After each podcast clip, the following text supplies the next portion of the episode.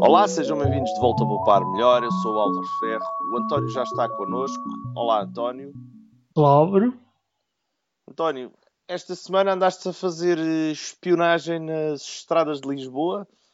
O que é que usaste para espiar as estradas de Lisboa? Um drone? Como é que fizeste isso? O Google. está ali, é só usar. É só usar. Quer dizer, não é só usar, né? É esperar que não sejamos corridos ou banidos ou qualquer coisa do género.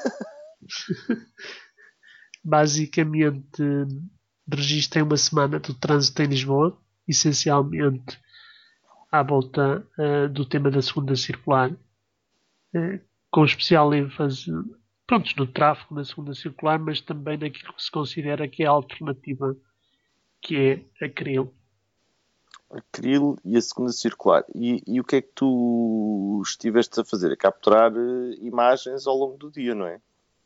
Exato. Um dia... Quer dizer, eh, foi durante. Foi de segunda a sexta-feira. Uma semana toda. Mas, bom, nós já tínhamos feito uma experiência aqui há um tempo atrás, quando foi aquela, aquela construção daquela, daquele viaduto pedociclável da, da segunda circular e fizemos então a experiência. E aquela experiência até correu bem, até teve-se foi engraçada. Agora repetimos já. Para já, já tinha a captura feita. Numa primeira fase, vamos ver como é que é o impacto na krill, embora já se conheça mais ou menos, porque já tive tipo a, a, a espiolhar o que é que se passou. E, e basicamente, tirando uma outra confusão, por acaso a semana passada, logo no primeiro dia, foi muito engraçado porque teve um um acidente ou assim uma coisa estranha uh, no acesso ao túnel do Grilo, para quem entra mesmo pela baixo da gama, uh, mas digamos confirma-se os pontos críticos em termos da Grilo. Por acaso este foi um aspecto que nós até consideramos os dois, não é? Porque a conversão foi tanta e tu, tu próprio experimentaste, não é? Exato. Então tiveste a capturar isso durante uma semana e qual foi a conclusão?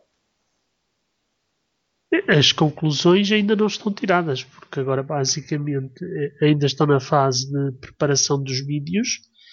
Uh, em termos de acril, já dei a tal vista de olhos e confirma-se que há dois ou três sítios na acril onde as coisas ficam sempre muito confusas. Uma delas é essencialmente ao final do dia, naquele troço que vem da Expo e que vem também da parte final da segunda circular, ali junto aos ralis e que depois dá entrada na Krill para oeste, ou seja, para o, para o lado do túnel do Grilo.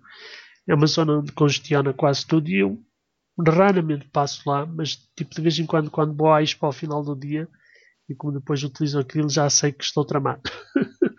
depois a outra é tipicamente por baixo do IC22, junto ao Divelas, onde aquilo se, se reduz a duas faixas e obviamente numa, numa estrada como a Acril, quando se reduz para duas faixas, está também o caldo entornado. E portanto a confusão aí também é sistemática. Para além dos túneis de Benfica, que já é subejamente conhecido, que, que obviamente está alguma confusão, mas que representam um, abrandar do trânsito, porque aquilo basicamente reduz para 70 e portanto vê-se alguma redução. Mas isto digamos que é, é a missão preliminar. É, digamos que no resto vamos ter que ver mais em termos pontuais onde é que são realmente os engarrafamentos ou onde é que foram os engarrafamentos desta semana. Assim, certo, pode ser sempre, digamos que uma análise que não é representativa. António, isto é tudo por causa da, daquela questão do. Da proposta da Câmara. Da proposta da Câmara de Lisboa. Tu achas que isto vai ajudar a, a suportar melhor as tuas propostas? Eu, eu não, não tenho problemas em se suportar ou deixar de suportar. Eu acho que o interessante nisto é realmente pegar numa ferramenta que está acessível, que é o Google, o Google Maps com o trânsito, e verificar se efetivamente aquilo que mais ou menos todos nós sentimos no dia a dia do trânsito se, se confirma ou não.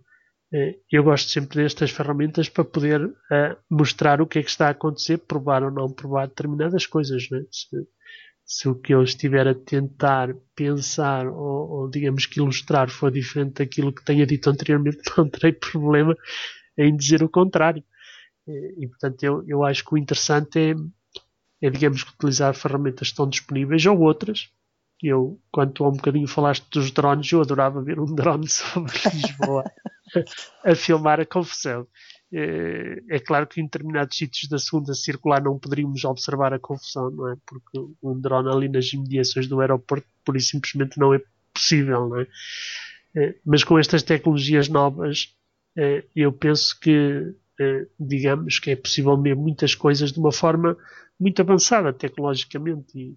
E, uma das coisas que eu tentei, e ando a tentar perceber se é possível utilizar ou não, são aquelas webcams do trânsito que, que, que, digamos que existem, mas eu que não sei se estão operacionais. Portanto, já as tentei verificar, mas, mas realmente não se conseguem é, utilizar, pelo menos do meu lado. Portanto, é basicamente o recurso a uma ferramenta que está publicamente disponível, enquanto está publicamente disponível, porque, como eu digo, a quantidade de informação que retirei é tão grande que estou assim um bocado cheio de sorte por não ter sido banido. António, esta semana ficamos por aqui. Obrigado, António. Adeus, Álvaro.